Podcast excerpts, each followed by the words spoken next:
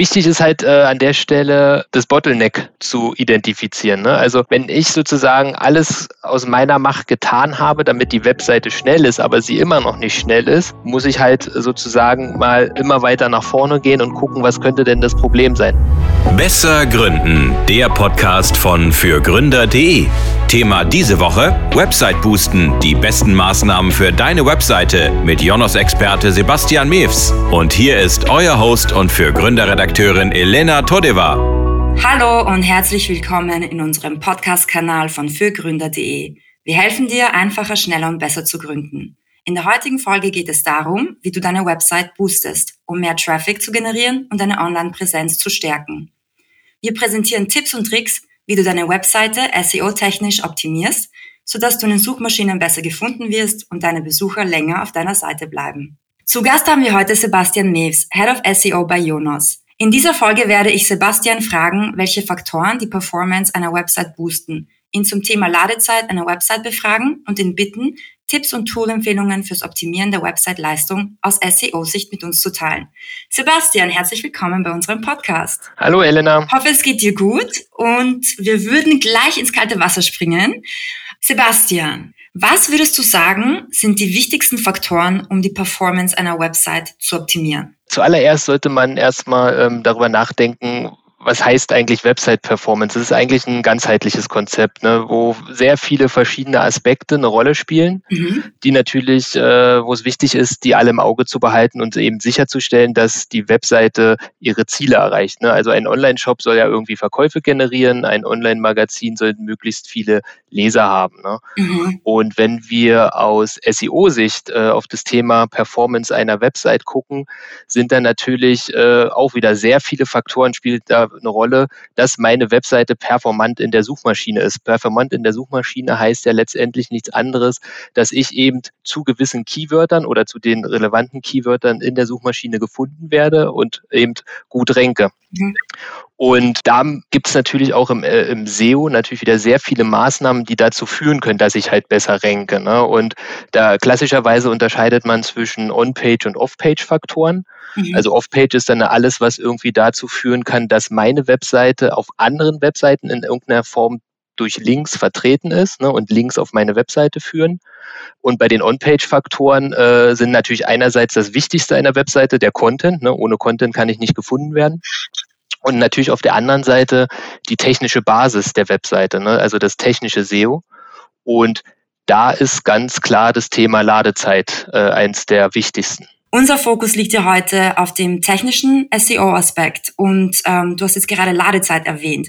Meine Frage ist dazu, warum ist es eigentlich so wichtig, dass die Website schnell lädt? Das kann man eigentlich mit einem Wort äh, beantworten, Geld. Ne? Also es gibt ähm, verschiedenste Studien da draußen, die auch von Google veröffentlicht wurden, aber auch von Dritten, die dann halt äh, schon belegen, dass äh, zum Beispiel eine Sekunde langsamer schon eine Conversion Rate Rückgang von sieben Prozent bedeuten kann. Ne?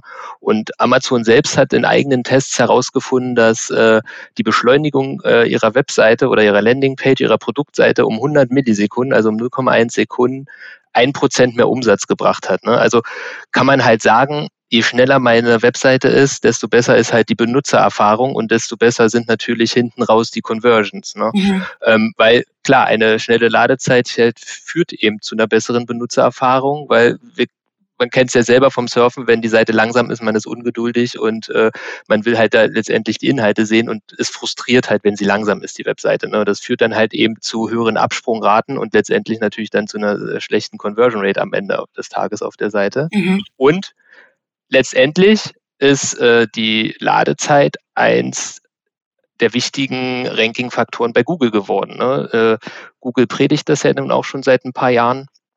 Und äh, von daher ist es per se schon wichtig, eine äh, schnell ladende Website zu haben, um auch da das, äh, das, die Möglichkeit, das Potenzial zu haben, mit seiner Webseite auch gut bei Google zu ranken.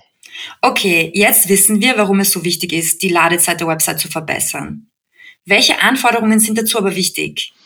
Genau, also da spielen natürlich viele äh, technische Faktoren eine Rolle, was dazu führen kann, warum eine Webseite langsam oder schnell lädt. Ne? Das ist natürlich ein, ein, Zusammenspiel aus, aus sehr vielen Komponenten. Das erste Glied in der Kette ist der Hoster. Ne? Mhm. Habe ich hier irgendwie schon auf das falsche Pferd gesetzt. Ne? Äh, das heißt, ich habe irgendwie einen langsamen Hoster ausgewählt, habe ich hinten raus natürlich keine Chance mehr, äh, eine schnelle Ladezeit meiner Webseite zu garantieren. Ne?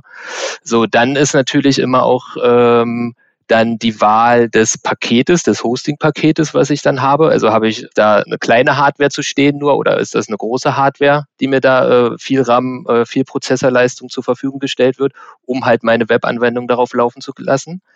Und dann natürlich, wie ist die Architektur meiner Webseite, also auch die technische Architektur meiner Webseite? Was lade ich alles? Ne? Also wie viele Bilder lade ich? Wie viele Ressourcen lade ich? Ähm, JavaScripte, ähm, dann CSS, also die Styles. Das führt alles dazu, dass die Seite langsam oder schnell laden kann, wie ich das dann einbinde. Ne? Also habe ich zum Beispiel auch eine Dateikomprimierung ak aktiviert. Also werden meine alle meine ähm, Requests dann auch per äh, gzip gezippt übertragen. Ne? Oder ist ein Browser-Caching aktiviert? Achte ich darauf, dass ich äh, nicht zu viele Anfragen, zu viele Requests raussende, weil ich dann natürlich darauf warten muss, bis dass die nacheinander abgearbeitet werden müssen. Ne? Also es sind dann eine Reihe an, ähm, an, an Dingen, die ich als ähm, Betreiber einer Webseite äh, auch noch dann beeinflussen kann. Ne? Mhm, also das sind alles Faktoren, die die Ladezeit beeinträchtigen. Und äh, gleichzeitig kann ich auch all diese Faktoren optimieren, ja? Um die Ladezeit zu verbessern. Genau, es gibt eine Reihe von Tools äh, draußen am Markt, wo man das natürlich auch kontrollieren kann ne? oder auch mal sich für seine Webseite dann auch testen kann mhm. und man auch dementsprechende Ergebnisse kriegt und auch Anhaltspunkte, wo man mal ansetzen könnte. Ne? Mhm, genau, also das sind jetzt die einzelnen Faktoren, die sich auf die Ladezeit einer Website auswirken. Und was man tun kann, um die Ladezeit zu verbessern, darauf gehen wir dann ein bisschen später ein. Zuerst würde ich aber gerne über die Sichtbarkeit einer Website sprechen. Wie kann man die verbessern? Und zum Beispiel, welche Maßnahmen können ergriffen werden, damit die Webseite besser bei den Suchmaschinen rankt? Genau, also das muss man schon mal sagen. Eine schnelle Ladezeit äh, oder eine schnelle Webseite bedeutet nicht, dass man gleichzeitig auch gut bei Google rankt. Ne? Da spielen natürlich noch viele andere Faktoren eine Rolle. Ich sehe das immer so gerne ein bisschen als äh, so ein Pyramidenmodell. Ähm, wenn die technische Basis stimmt unten, also dass alle technischen SEO-Aspekte äh, funktionieren, da wo auch also sozusagen auch die Ladezeit mit drin ist, wo, wo wir ein, ein gutes Hosting haben, wo wir ein, eine gute äh, Hardware-Anbindung haben, dann kommt darüber sozusagen die Content- und Website-Struktur, die gut sein muss. Mhm. Ne? Und obendrauf sozusagen dann die, die, die Kür ist dann, wie ich meine Webseite dann äh, im Netz verbreitet bekomme im Sinne von Backlinks, ne? also das Off-Page-SEO. Und da, das auf diesem Weg dahin von äh, sozusagen rauf auf die Pyramide sind halt eine Menge Dinge zu tun. Ne? Alles beginnt halt mit einer Keyword-Recherche. Ne? Ich, muss, ich muss mir erstmal im Klaren sein, mit welchen Keywords möchte ich eigentlich mit meiner Webseite äh, ranken. Ne? Wofür stehe ich eigentlich? Mhm. Äh, man muss gucken, sind es denn auch Keywords, die da draußen überhaupt am Markt gesucht werden? Ne? Also man muss mal auch ein bisschen gucken, was sind so die Suchvolumina bei diesen Keywords. Ne? Es nützt ja nichts, wenn ich auf ein Keyword optimiere, was dann draußen aber auch keiner sucht. Man muss sich die Konkurrenz dann natürlich auch dazu angucken, wer rankt denn noch mit äh, diesen Keywords und dann natürlich auch auf die Konkurrenz gucken, mit welchen Keywords ranken die denn auch, ne? um zu gucken, ob man da vielleicht auch noch ähm, Marktanteile dann, dann irgendwie wegnehmen, das heißt wegnehmen oder auch mit mitmischen kann und dann auch auf diese Keywords mit optimiert. Mhm. Dann ist natürlich ein Knackpunkt wenn ich weiß, mit welchen Keywords ich ranken möchte, muss ich natürlich qualitativ hochwertigen Content dafür schaffen. Ne? Da muss ich mir über eine Content-Struktur äh, überlegen. Ich muss mir überlegen, was will ich denn eigentlich für Contents überhaupt veröffentlichen? Wie breit möchte ich werden? Was möchte ich eigentlich alles abbilden? Und am Ende, das ist ja auch so ein bisschen, was Google natürlich jetzt in der letzten Zeit auch fördert, so mit den ganzen Updates, Helpful Content Update ist gerade wieder ganz aktuell, muss dieser Content natürlich auch hilfreich für den User sein und einen Mehrwert bilden im Sinne von. Ähm, er kann dann aber auch irgendwas mit diesem Content anfangen in Richtung Conversion hinten raus. Ne? Also wenn wir als Jonos erklären, wie man ein ähm, Netflix-Abo kündigt, ist es zwar nice to have, aber er kann letztendlich hinten raus bei uns bei Jonos nicht Netflix buchen oder kaufen oder kündigen. Ne? Das ist so ein bisschen dann was, was äh, Google dann auch unter hilfreich versteht. Dann ähm, klar, dann gibt's die ganz klassischen On-Page-Geschichten, wie meine Seiten müssen äh, einen ordentlichen Seitentitel haben, ne? eine schöne Meta-Description, die wichtig ist äh, wie sozusagen meine Seite in den Google-Suchergebnissen dargestellt wird, mit welchem Snippet. Mhm. Dann natürlich eine schöne Content-Struktur im Sinne von ähm, Hauptüberschriften, Zwischenüberschriften, Absätze, Listen. Ne? Das ist halt äh, gut sauber strukturiert, der Inhalt auch für Google lesbar da ist. Ne? Dann natürlich äh, ganz großes Thema seit Jahren schon die mobile Optimierung. Ne? Google hat äh, sozusagen Mobile First ja auch als sein Motto ausgegeben. Mhm. Das heißt, ähm, eigentlich ist immer der Ansatz zu gucken, ist meine Webseite mobil erreichbar, optimiert, sieht die da gut aus. Ne? Dann natürlich, wie sind meine äh, sind meine Contents intern eigentlich miteinander verlinkt. Ne? Es bringt halt nichts, irgendwie 100 äh, Inhalte irgendwie äh, ins, ins Netz zu hauen, die sind aber nicht irgendwie in der Webseite irgendwie clever intern verlinkt und führen letztendlich dahin, wo ich den User auch hinhaben will, zum Beispiel auf eine transaktionale Seite, wo ich die Conversion machen kann. Ne? Dann externe Verlinkung hatte ich schon angesprochen. Ne? Wie kriege ich es hin, dass auch, auch andere Seiten auf meine Seite verlinken, weil ich so, so qualitativ hochwertigen Content habe oder irgendwas anbiete, was es das verlinkenswert ist. Ne? Dann das Thema Social Signals ist äh, auch immer noch interessant. Also letztendlich geht es darum, wirklich auch außerhalb der Webseite für Signale zu sorgen. Ne? Wenn, also kann ich, habe ich irgendwie bei LinkedIn nochmal Erwähnungen oder ähm, äh, in den anderen sozialen Netzwerken bei X und so weiter. Ne? Mhm. Genau, und letztendlich das Thema User Experience, auch super wichtig, auch äh, bei Google natürlich äh, auch angekommen und spielt dort auch eine Rolle. Am Ende des Tages, wenn ich einmal Inhalte erschaffen habe, ist, ich bin nicht fertig. Ne? Also SEO ist halt, äh, wie sage ich mal schön, SEO ist kein Projekt. Ne? Es hat kein definiertes Ende. Das ist halt ein, ein, stetiger Prozess. Die Inhalte sollten regelmäßig äh, überprüft werden auf Aktualität, und die Spielregeln ändern sich natürlich auch dauernd. Ne? Das heißt, was heute im SEO funktioniert, kann morgen schon wieder äh, Geschichte sein, weil Google ein neues Update gefahren hat, etwas anders bewertet. Vielleicht wurde das, was wir heute gemacht äh, haben oder äh, was heute State of the Art war, irgendwie dann äh, bösartig genutzt und Google hat den dann einen Riegel vorgeschoben und man muss halt auf anderen Wege gucken, wie man schafft, seine Inhalte oder seine Seiten wieder nach vorne zu bringen. Ne? Und das ist ja auch das Spannende an SEO und das ist das, was, was, was mir auch so Spaß an dem Job macht, dass es halt nicht immer das Gleiche ist. Ne? Es ändert sich halt stetig. Mhm. Du hast bereits darüber gesprochen, dass es wichtig ist, dass eine Website für mobile Geräte optimiert ist. Wie kann ich aber sicherstellen, dass eine Website responsive ist? Genau, also als allererstes, wenn man schon eine Webseite hat, kann man mal gucken, da gibt es genug Tools draußen, wo man halt kostenlos testen kann, äh, ob seine Seite so grundsätzlich mobil optimiert ist. Da gibt's von Google den Mobile Friendly Test. Äh, da kann man die URL reinwerfen und der gibt dir dann aus Ja, Nein und gibt dann dazu auch schon noch ein paar Tipps. Dann ähm, auch das äh, PageSpeed Insights von Google. Mhm was ja eher so ein Tool ist, auch was nochmal so ein bisschen die Performance einer Webseite bewertet, hat aber auch sozusagen einen mobilen Anteil, wo man halt auch nochmal so ein paar Empfehlungen mit rausnehmen kann. Und in den Browsern gibt's halt so Entwicklertools, da kann man sich dann halt auch mal seine Seite ähm, sozusagen den View auf Mobile umstellen und mal gucken, wie sieht denn seine Seite eigentlich auch mobil aus. Ne? Mhm. Natürlich klar auch nochmal auf dem auf dem Smartphone natürlich auch nochmal angucken. Und dann natürlich gucken, dass man da den, den Anforderungen von Google genügt. Es hat sich gezeigt, dass responsives Design hat sich durchgesetzt. Ne? Früher hat man ja immer noch äh, manchmal sogar die mobile Version auf einer anderen Domain gehabt oder auf einer Subdomain. Ne? Aber ähm, dieses responsive Design hat sich halt durchgesetzt. Ähm, das heißt, auf, auf einer Domain kann ich mir die Seite auf dem Smartphone und auf dem Desktop eben angucken und die äh, Größe und äh, entscheidet sich natürlich dann abhängig von dem von der Bildschirmgröße. Ne? Was dann auch angezeigt wird. Mhm. Und da gibt's halt auch so ein paar Regeln, die dann zu beachten sind. Und das sagen die Tools dann aber auch, die sagen einen, okay, für Smartphone ist nicht optimiert, weil zum Beispiel die Linkflächen zueinander oder zu dicht aneinander sind. Ne? Das heißt, okay, man muss dafür sorgen, dass man vielleicht ein bisschen mehr Abstand im mobilen, in der mobilen Ansicht zwischen den Links zum Beispiel bekommt. Ne? Weil klar es schwieriger ist, da mit dem Finger dann auf den Link zu kommen, wenn die zu dicht nebeneinander sind. Ne? Und aber da gibt's halt ein paar ganz gute Hinweise. Und da muss man halt schauen, ob man das dann halt selber auch umsetzen kann. Ne? Wenn man den Zugriff auf, das, äh, auf die Styles hat, dann kann man natürlich selber da was machen. Beziehungsweise, wenn man natürlich jetzt WordPress hat, äh, unterwegs ist äh, und da äh, ein mobil optimiertes Theme hat, sollte man eigentlich immer im Grunde davon ausgehen, dass die, die Anbieter dieses Themes, wenn sie sagen, es ist mobil optimiert, dann natürlich auf auch äh, darauf geachtet haben, dass äh, die ganzen Anforderungen erfüllen. Das kann man dann ganz gut mal mit so einem äh, Google Mobile Friendly Test dann auch äh, testen. Ne? Mhm.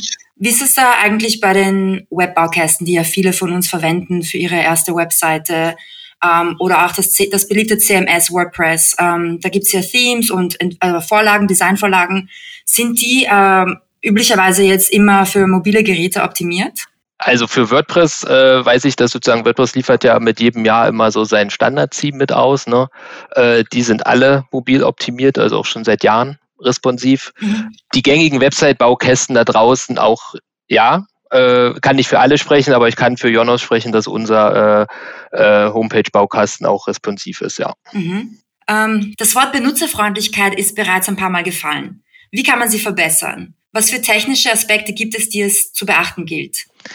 Genau. Ähm, das hat sich so ein bisschen gezeigt, so in den letzten Jahren auch mit den äh, Google Updates. Es gab sogar ein äh, Page Experience Update von Google, das eben auch die Suchmaschine oder Google an der Stelle äh, versucht, weitere Aspekte mit reinzunehmen im Sinne von, wie kann ich bewerten, ob diese Webseite für dieses Keyword ranken kann. Ne? Also einerseits klar, sie ist technisch gut optimiert, sie ist auf das Keyword optimiert, äh, entspricht da den, den, den Anforderungen, aber ähm, Google will natürlich das beste Ergebnis für den User zeigen. Und das heißt natürlich auch, was macht denn der User eigentlich, wenn er, wenn er ein Keyword, wenn er Domain kaufen sucht und dann auf eine, auf, äh, auf eine entsprechende Webseite klickt, was macht denn der User da eigentlich drauf? Ne?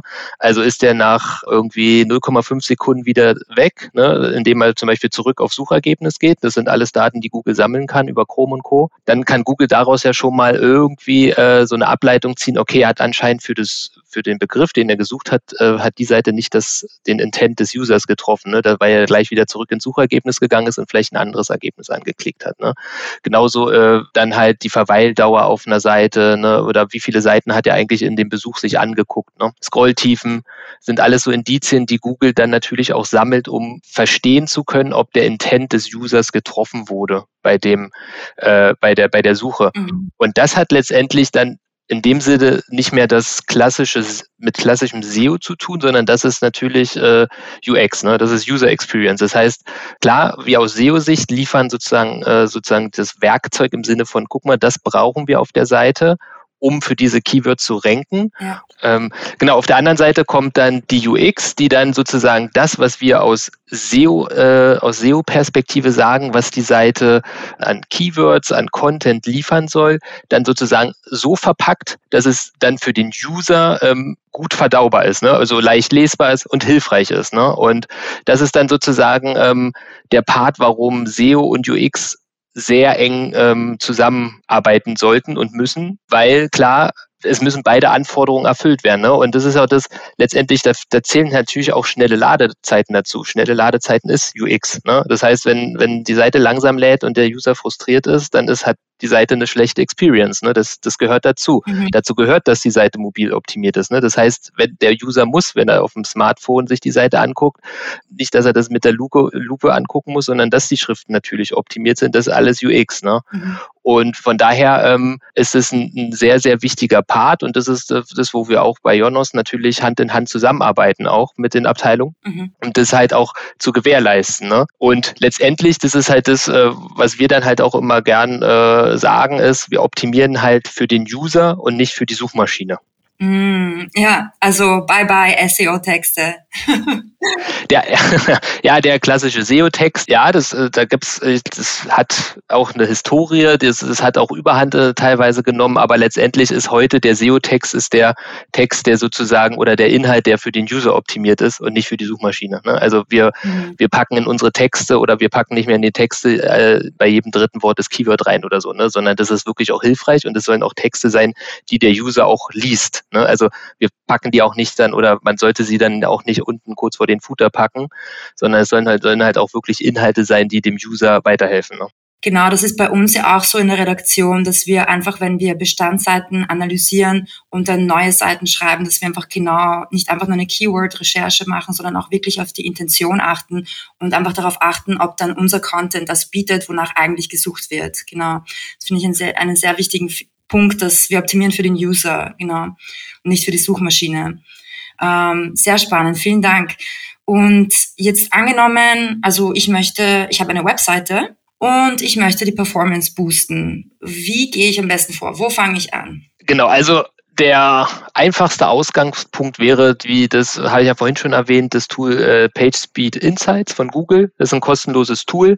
Da kann man halt auf URL-Ebene mal sich äh, angucken, wie denn Google die Performance oder die, die Ladezeit oder den Page Speed äh, äh, der Seite oder dieser URL einschätzt, ne? Äh, auf Basis von gesammelten User-Daten, also auch aus Felddaten, aber auch aus, aus, aus Lab-Daten. Ne? Das, äh, das heißt, Google kommt mit, mit einer bestimmten Geschwindigkeit äh, von einer bestimmten IP und guckt sich diese Seite an und äh, sagt dann, was sind sozusagen äh, aus Googles Sicht dann sozusagen die, die, die, Metri die Leistungsmetriken dieser Webseiten. Mhm. Google hat dafür ähm, die Core Web Vitals vor ein paar Jahren eingeführt.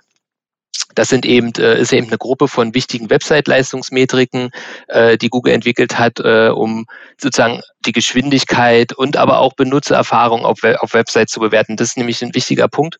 Es ist nicht nur rein Geschwindigkeit, sondern es geht ja auch um, um, um User Experience bei den Core Web Vitals, ne, weil die sind nämlich auch Teil des Google Page Experience Updates äh, gewesen und sollen halt sicherstellen, dass Websites schnell laden und das das Wichtige dabei, reibungslos funktionieren. Ne? So, und dieses Schnellladen hat Google halt eine Metrik, die sie da gerade ähm, forcieren, ist dieses Largest Contentful Paint. Ne?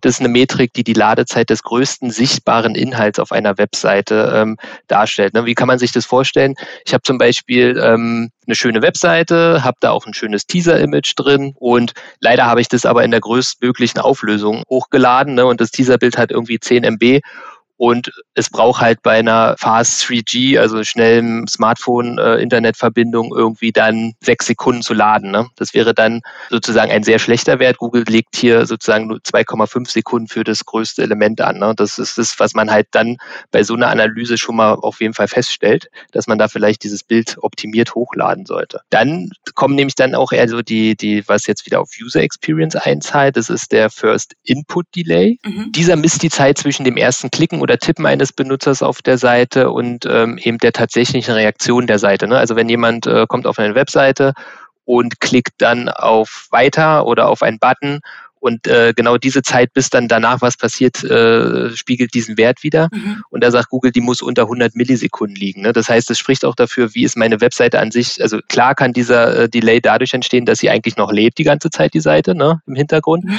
Oder sie kann natürlich auch entstehen dadurch, dass sozusagen die Seite danach natürlich auch wieder lange braucht zu laden. Ne? Mhm. Und äh, hier schon mal ein kleiner Spoiler. Im, im März 2024, also nächstes Jahr im März, ähm, wird dieser First Input Delay durch den Interaction to Next Point INP-Wert ersetzt. Der misst dann nie, nämlich nicht mehr nur den ersten Wert, sondern den, die komplette Interaktion auf der Seite mhm. und versucht das in einem Wert ähm, sozusagen ähm, auszudrücken. Das heißt, was, was für SEOs ist das super interessant, weil wir müssen uns jetzt nicht nur noch, nur noch darum kümmern, dass die Landingpage, wo der User aus Google rauf, äh, sozusagen raufkommt, mhm. schnell ist, sondern eigentlich alles dahinter auch schnell ist. Ja. Ne? Das heißt, es nützt uns nicht, die schnellste Landingpage zu haben, wenn danach die Webseite langsam genau, wird. Ne? Also viel umfassender. Mhm. Es wird auf jeden Fall umfassender und das erweitert auch nochmal das Spielfeld natürlich nochmal und auch nochmal die Zusammenarbeit mit viel mehr Abteilungen dahinter, ne? weil letztendlich der auch jetzt bei Jonos, der Funnel an sich, ne, wo der User in den Warenkorb geht, wenn er bei uns eine Domain kauft oder so, ist aus SEO-Sicht erstmal irrelevant gewesen bisher, ne? Weil klar, wir haben ihn sozusagen auf die Landingpage geschickt und dann irgendwie über ein Conversion-Element versucht, ihn in den Funnel reinzubringen. Aber der Funnel an sich war für uns uninteressant. Mhm. Mit dem Wert jetzt müssen wir natürlich auch gucken, dass sozusagen alles dahinter schnell wird. Ne? Mhm. Und das dritte, was, was sozusagen auch als äh, Bewertungsmaßstab herangezogen wird, äh, ist der Cumulative Layout Shift. Das heißt, wenn die Seite lädt und äh, dann während des Ladeprozesses es nochmal zu einer Verschiebung auf der Seite kommt, weil nochmal irgendwas nachgeladen wird, kann das eine frustrierende Benutzererfahrung sein. Also das hat man wahrscheinlich schon öfter mal gehabt. Man surft eine Seite an, die man kennt und will eigentlich gerade auf den äh, Login-Button klicken und dann schiebt er sich aber irgendwie nochmal 50 Pixel nach unten, weil oben nochmal was nachlädt. Ne? Mhm. Und das genau drückt dieser CLS-Wert aus, der auch unter 0,1 liegen sollte. Ähm, also diese drei Kennzahlen dienen der Bestandsanalyse. Habe ich das richtig verstanden? Genau, die geben am Ende des Tages so einen Indexwert aus. Mhm ähm, der zwischen 0 und 100 und äh, zeigen dir dann auch schon, ob du sozusagen den Core Web Vitals entsprichst oder nicht, mit nach so einem Ampelsystem. Mhm. Und es gibt dann auch schon eine Reihe an Empfehlungen, die das Google PageSpeed äh, Insights Tool dann da auch ausgibt, die man aber auch immer so ein bisschen auch kritisch hinterfragen muss teilweise, weil da werden halt Empfehlungen gegeben, dass zum Beispiel äh, das JavaScript minimiert werden sollte von Google Analytics, von einem eingebundenen Google Analytics Skript. Da habe ich als Webseitenbetreiber gar keinen Einfluss drauf. Ne? Alles, was sozusagen Third Party eingebunden wird, äh, kann ich jetzt relativ schwer beeinflussen. Ne? Mhm. Und äh, deswegen muss man das ja mal so ein bisschen kritisch auch hinterfragen, ob das jetzt was ist, was man selber beeinflussen kann. Ne? Aber da sind auf jeden Fall schon eine Reihe an Tipps drin mhm. und man sieht auch, was man erfüllt und was man nicht erfüllt oder was man auch besser machen könnte. Und man sieht halt auch relativ schnell, wenn man ein 10 MB-Bild eingebunden hat, dass er dir dann sagt, das wäre gut, wenn man das Bild im richtigen Format und in, in, in einer komprimierten äh, Form einbindet. Dieser Podcast wird präsentiert von der KfW Bankengruppe. Ob Sie gründen oder in ein bestehendes Unternehmen einsteigen, Fördermittel der KfW erleichtern Ihnen die Existenzgründung und Ihre ersten Jahre der Selbstständigkeit. Finden Sie die passende Förderung und lassen Sie sich von anderen Vollblutunternehmerinnen und Unternehmern inspirieren. Unter kfw.de slash gründen und kfw.de slash Nachfolge. Alle wichtigen Infos dazu finden sich auch in den Shownotes dieser Folge. Mhm. Okay, gut. Also ich habe jetzt die Bestandsanalyse durchgeführt und jetzt möchte ich diese Verbesserungsvorschläge umsetzen. Was gibt es für Tools und Ressourcen, damit ich die Webseite dementsprechend optimieren kann? Genau, also man kriegt eine Art Liste, die man so ein bisschen abarbeiten kann. Da sind ein paar Tipps drin, wo man sozusagen äh, vielleicht auch Zugriff auf den, auf den Server haben müsste oder auch vielleicht über auf die Benutzeroberfläche des, des Hosters, wo man vielleicht Sachen, sowas wie gzip aktivieren oder so, wo man äh, gucken muss, ob man das überhaupt erfüllt bekommt. So, und dann so die bisschen andere Sachen, so die architektonischen Sachen einer Webseite. Ne? Also da würde ich dann halt immer äh, noch ein paar andere Tests auch mitmachen. Also ich mache auch gern äh, dann mal so eine Seitenanalyse mit webpagetest.org weil da hat man nochmal ganz schön äh, die Möglichkeit, aus verschiedenen Standorten, mit verschiedenen Browsern, mit verschiedenen Geschwindigkeiten seine Webseite zu testen und kriegt da in einer sehr schönen Wasserfallgrafik dann auch mit, welche Ressourcen werden eigentlich wann an welcher Stelle geladen. Ne? Also wenn meine Webseite geladen wird, wie lange dauert überhaupt diese Verbindung äh, zum Server, wie lange dauert es, bis das erste Bild runtergeladen ist und es gibt nochmal so ein, ein bisschen Einblick darauf, wo muss ich denn jetzt als nächstes ansetzen. Ne? Das, da, da kann halt rauskommen, dass sich ein Skript eingebunden hat, was irgendwie, äh, was ich aber aus den USA lade. Das braucht irgendwie aber fünf Sekunden und es verhindert aber das komplette Rendern meiner Webseite. Ne? Und mhm. bei dieser Analyse kann dann halt rauskommen, eigentlich ist dieses Skript gar nicht dafür, ist gar nicht wichtig, dass das sozusagen beim ersten Laden da ist. Dann könnte man es sozusagen nach hinten priorisieren, dass dieses Skript nicht mehr Renderblocking ist und nicht mehr verhindert, dass sozusagen die Inhalte, die wichtig sind, also alles, was so above the fold ist, mhm. äh, sozusagen dann geladen werden. Ne? Und gerade, also wenn wir jetzt über Tools sprechen, das kommt immer auch so ein bisschen davon äh, oder hängt davon ab, was habe ich jetzt eigentlich für eine Hosting-Umgebung. Ne? Habe ich einen WordPress, was ich selber, äh, was ich auch selber manage auf, auf dem Webspace, habe ich natürlich einen viel größeren Einfluss auf ein paar Sachen. Ne? Man kann halt gucken, dass ich halt eben nicht irgendwie komplette Frameworks. Ne? Also Bootstrap ist ja ein beliebtes Framework, um so auch Responsiveness äh, zu erfüllen. Mhm. Äh, da wird aber gerne auch von den Theme, ganzen Theme-Anbietern wird halt immer alles, ne? so wie eine eierlegende Wollmilchsau, so ein Theme. Das heißt, da wird immer alles reingeknallt. Ne? Und äh, vielleicht brauche ich aber nur diese eine Funktion, habe neben mir aber 100 andere Funktionen mit, die aber dafür sorgen, dass meine Seite langsam wird. Ne? Da muss man halt gucken, wie weit kann man da eigentlich drauf, äh, wie weit kann man da eigentlich eingreifen. Ne? Beziehungsweise gibt es gerade im WordPress-Umfeld gibt es sehr viele Plug sehr viele SEO-Plugins, die auch gerade Richtung PageSpeed äh, optimiert sind. Ne? Also mhm. grundsätzlich so das Yoast-Plugin ist da eins der bekanntesten, ne? was so die ganzen grundsätzlichen SEO-Sachen auch mitbringt, die ganzen, äh, äh was so Page-Title, Canonicals und so weiter, so die ganzen On-Page-Faktoren mitgeht, aber natürlich auch Page-Speed-Geschichten. Ne? Mhm. So, Ansonsten natürlich empfehle ich jedem eigentlich immer äh, Google Search Console einzubinden. Ne, das ist, das ist ein, auch ein kostenloser Dienst von Google, wo man halt die Präsenz meiner Webseite in den Google-Suchergebnissen sehen kann. Ne? Da sehe ich, mit welchen Keywords ranke ich auf welcher Position und wie oft wurde dieses Keyword gesucht. Und on top habe ich aber noch ein paar schöne Berichte zu Nutzerfreundlichkeit. Ich habe eine, ich habe äh, eine Analyse der Core Web Vitals auf die gesamte Seite, ne? weil alles, was ich gerade gesagt habe mit dem PageSpeed Insights, das ist ja immer bloß der Blick auf die eine Seite. Ne? Man muss sich natürlich aber eigentlich alle Seiten seiner Webseite angucken, ja. ne? weil es kann ja sein, dass die Startseite super schnell ist, aber meine eine Seite, die eigentlich für Domain kaufen ranken soll, super langsam. Ne? Und deswegen muss man halt auch einen Gesamtblick über die Webseite haben. Das hat man dann ganz schön mit der Google Search Console. Kann man eigentlich in allen äh, Homepage-Baukästen, das ist so ein, so ein Code, den man einbindet oder halt eben, wenn man Zugriff auf seine Domain hat, kann man das auch per DNS verifizieren per DNS-Eintrag. Äh, und da hast du erstmal schon mal einen äh, wunderbaren Einblick in, auch technisch auf deine Webseite. Ne? Mhm. Ansonsten klar, was, was nutzt man noch an Tools? Also im WordPress-Umfeld, wenn es gerade um Bilderkomprimierung geht, klar gibt es auch ganz viel Tiny PNG und so, gibt es auch als einzelnen Dienst, wo man auch mal seine Bilder einmal durchoptimieren kann. Gerne macht man auch noch so ein bisschen äh, JavaScript, CSS äh, Minimierung, so dass man halt sozusagen da die ganzen Leerzeichen und Leerzeilen rausnimmt aus so einem JavaScript und so einem CSS. Das spart ungemein. Mhm. Na, da gibt's halt auch Tools draußen, wo man das sozusagen manuell machen könnte. Oder man nimmt sich dann halt, wenn man im WordPress-Umfeld äh, ist, kann man sich dann auch äh, einiger Tools da bedienen. Ne? Und sind die für alle geeignet, auch für Anfänger oder erfordern die ein gewisses Know-how? Also ich, ich sag mal, so, man kann es einfach bedienen. Die Frage ist, ob man es einsetzen kann. Ne? Also hat man denn überhaupt Zugriff mhm. bei seinem Hoster auf die JavaScript-Files oder auf die CSS-Files, um diese zu minimieren? Ne? Also ist das überhaupt möglich? Mhm. Ansonsten ist es halt, du nimmst dir den Quelltext, packst ihn in so, ein, in so ein Tool und du kriegst ihn minimiert zurück und müsstest natürlich dafür sorgen, dass, dass dann das JavaScript oder das File wieder auf den Server kommt. Ne? Das hängt dann so ein bisschen davon ab, in welcher Hosting-Umgebung man ist. Ne? Okay. Und das ist jetzt so das Szenario, jemand, der vielleicht eine eigene Website via WordPress erstellt oder eine Website erstellen lässt und danach einfach die Website selbst verwaltet. Wie ist es mit Webbaukästen? Wie viel Freiheit hat man da ähm, zur Optimierung? Es liegt ja so ein bisschen in der äh, Natur der Sache, dass so ein, so ein, so ein Baukasten natürlich ähm, so ein gewisses Template ist. Ne? Das heißt, man hat nicht mehr sehr viel Einfluss auf die Sachen. Ne? Wir bei uns, bei Jonas mit unseren Homepage-Baukasten, sorgen natürlich dafür, dass diese ganzen grundsätzlichen ähm, SEO-Faktoren erfüllt sind. Ne? Das ist klar. Ich als User habe dann letztendlich den Einfluss darauf, zum Beispiel bei der Einbindung von Bildern, ne, dass ich halt kein 10 MB Bild einbinde, sondern dass ich ein optimiertes Bild einbinde, was ich vorher dann eben zum Beispiel mit TinyPNG optimiere. Mhm. Ähm, ansonsten zum Beispiel der Jonos Homepage Baukasten jetzt auch gerade in seiner neuesten Version unterstützt natürlich auch den User so bei so ein paar äh, SEO-Faktoren wie zum Beispiel dem Page-Title, Meta-Description.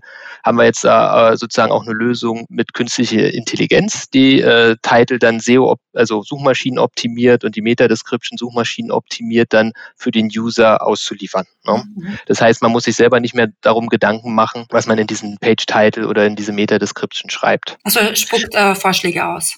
Genau. Mhm. Und, und zwar basieren diese Vorschläge dann anhand der Inhalte, die schon auf der Webseite sind, beziehungsweise die, die ich dann äh, bei dem Onboarding in dem Homepage-Baukasten dann als, als Randfaktoren angebe, dass ich zum Beispiel ein Maler aus München bin.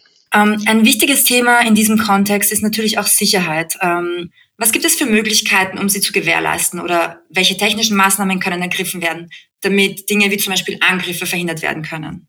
Genau, das Thema Sicherheit ist sehr, sehr wichtig, gerade im Hosting-Umfeld. Und äh, hier spricht man eigentlich so von vier Ebenen der Sicherheit beim, beim Webhosting. Ne? Die erste Ebene ist die Sicherheit der Rechenzentren, ne? die der sozusagen der Hosting-Provider eben gewährleisten muss. Dazu gehören halt Gebäudesicherheit, ausfallsichere Stromversorgung, Klimatisierung. Ne? Darauf hat der Hostingkunde an sich erstmal keinen Einfluss. Ne? So, der zweite Bereich der Sicherheit ist natürlich die Sicherheit des Netzwerks an sich. Ne? Also gibt es Firewalls, gibt es da so äh, Intrusion Prevention Systeme, halt so Abwehrsysteme gegen Cyberangriffe ne? unterschiedlichster Art.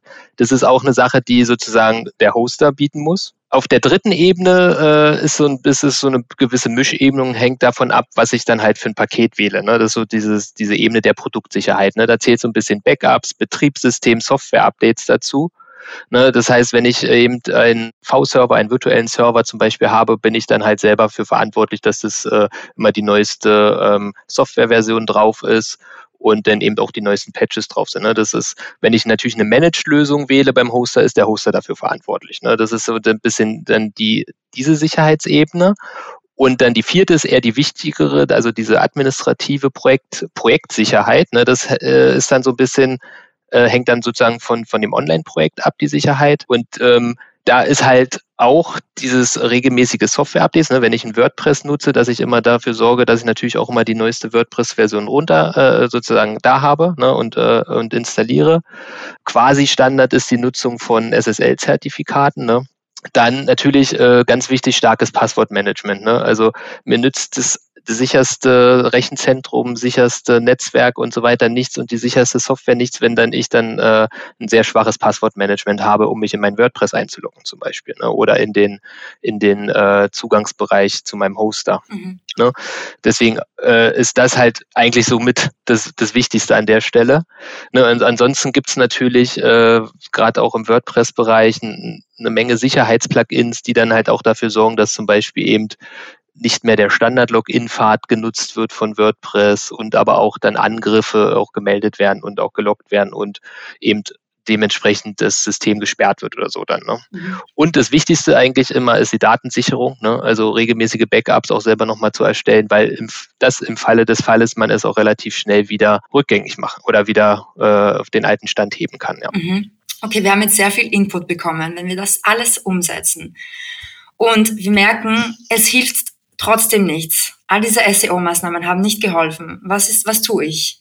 Genau, wichtig ist halt äh, an der Stelle das Bottleneck zu identifizieren. Ne? Also wenn ich sozusagen alles aus meiner Macht getan habe, damit die Webseite schnell ist, aber sie immer noch nicht schnell ist, muss ich halt sozusagen mal immer weiter nach vorne gehen und gucken, was könnte denn das Problem sein. Also einerseits könnte es sein, ich habe ein zu schwaches Paket gewählt. Ne? Also ich habe darauf jetzt eine Webanwendung laufen, die sehr viel äh, Rechenleistung benötigt und vielleicht kommt sozusagen die Datenbankanbindung des Hosters gar nicht mehr hinterher, um das sozusagen zu bedienen oder meine, meine Webseite ist so komplex, dass sie so viele Anfragen hat, dass es halt wirklich ein, ein reines Ressourcenproblem ist, warum sie langsam ist. Das heißt, da muss ich mir einen Gedanken machen, ob ich nicht in ein höheres äh, Paket wechsle, wo ich mehr selber mehr Ressourcen bereitgestellt bekomme, mehr RAM, mehr, äh, mehr CPU-Leistung. Und wenn es das dann auch nicht ist, dann muss man sich dann vielleicht doch nochmal äh, Gedanken machen, ist denn der, bin ich denn beim richtigen Hoster? Ne? Es kann halt sein, dass ich äh, irgendwo einen kleinen US-Hoster gewählt habe, der auch eine relativ schwache Anbindung hat und sein Rechenzentrum auch nur irgendwo in den USA hat und das einfach per se durch den, den langen Weg, den, den die Bits und Bytes halt gegen, gehen müssen, äh, über den Teich, äh, ich da eine Latenz drin habe, die ich mit allen Maßnahmen dahinter nicht wegbekomme. Das heißt, äh, das ist sozusagen dann auch darauf zu achten bei der Wahl des, äh, des äh, Hosters, ne, wo, wo möchte ich eigentlich meine Webseite veröffentlicht haben. Ne? Welche möchte ich für den deutschen Markt haben, sollte ich natürlich gucken, dass ein Hoster halt hier in Europa im besten Fall natürlich in, in Deutschland zur Verfügung ist oder ein anderer Hoster natürlich halt über ähm, eben verteilte Rechenzentren äh, verfügt, um halt äh, sozusagen diese Latenzzeit äh, gering zu halten. Sehr schön, danke. Und äh, wann zum Beispiel wäre ein Umzug nötig? Wann hilft nichts anderes mehr? Also wenn, wenn halt rauskommt, dass es der, äh, dass es an der Latenz liegt, dann muss man ins Gespräch mit seinem Hoster gehen und fragen, äh, warum sind hier die Ladezeiten so langsam oder warum ist hier die Latenz so langsam und was können wir machen? Ne? Mhm. Je nachdem, was dann da halt die Antwort ist. Ne? Wenn er sagt, ne, das ist aber das einzige Rechenzentrum, was er hat, dann äh, muss man dann wohl oder über, über einen Umzug nachdenken. Mhm.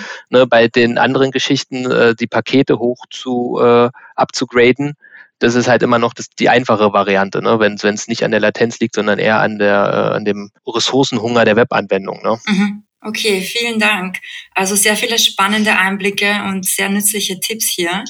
Ähm, so für diejenigen, die jetzt durchstarten möchten, wenn du das alles zusammenfassen müsstest und auf die wichtigsten fünf Tipps reduzieren müsstest, was würdest du uns mitgeben? Ja, also wenn wir jetzt mal über die Low-Hanging Fruits nachdenken, die Top 5, auf jeden Fall äh, äh, Punkt 1, äh, sich einen schnellen Hoster wie Jonas zum Beispiel suchen. Mhm.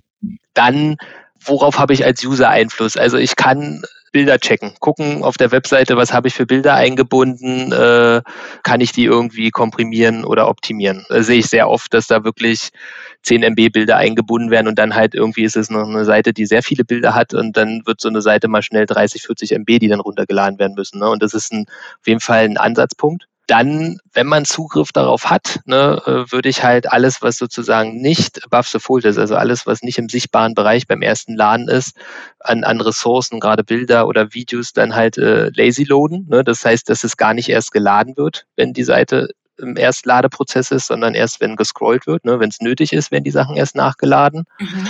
Ganz klassisch gucken, ob gzip aktiviert ist, also werden meine Daten gezippt übertragen. Das spart auch auf jeden Fall immer noch mal eine Menge an, an, an MBs. Und halt gucken, habe ich Sachen, gerade gerade im WordPress-Bereich äh, kommt mir das oft unter, dass äh, da werden immer Plugins ausprobiert, mhm. ne, Plugins runtergeladen, immer mehr Plugins und äh, man vergisst die natürlich nach und nach immer mal wieder auch rauszunehmen und äh, wieder äh, zu deaktivieren und halt so mal zu gucken, habe ich hier irgendwelche überflüssigen Ressourcen gerade, äh, die hier mitgeladen werden, jedes Mal, die ich eigentlich gar nicht benötige. Ne? Mhm. Das ist halt ähm, das, wo ich jetzt sozusagen als, als Website-Betreiber so den, den schnellsten, die schnellsten Erfolge feiern kann. Ne? Mhm. Super, vielen lieben Dank. Sehr, sehr spannend und vor allen Dingen sehr praxisorientiert. Und ich bin davon überzeugt, dass wir jetzt alle problemlos damit beginnen können, unsere Webseiten zu optimieren und das nötige Know-how haben. Dank dir. Sebastian, vielen herzlichen Dank für dieses tolle Gespräch und all deinen Pro-Insights und Tipps zum Thema Website boosten. Bis bald, Elena. Danke dir. Vielen Dank auch an all die Zuhörerinnen und Zuhörer. Ich hoffe, ihr habt jetzt das Know-how um die Performance eurer Webseite zu boosten. Wenn ihr Feedback zu diesem Podcast habt, freue ich mich, wenn ihr uns eine E-Mail schickt an podcast.fürgründer.de. Ihr könnt uns auch gerne schreiben, welche Themen ihr euch für die kommenden Folgen wünscht. Natürlich freue ich mich auch über eine Bewertung auf eurem Streaming-Portal. Vielen Dank und bis zum nächsten Mal, wenn es wieder heißt, Besser Gründen. Das war Besser Gründen, der Podcast von fürgründer.de. Für mehr Infos und weitere Folgen mit spannenden Gästen besuche uns auf fürgründer.de/slash podcast. Du möchtest keine Folge mehr verpassen? Dann abonniere uns jetzt auf der Streaming-Plattform deiner Wahl. Du möchtest ein bestimmtes Thema in unserem Podcast hören? Dann schicke uns deinen Themenvorschlag. Die E-Mail-Adresse dazu findest du in den Show Notes.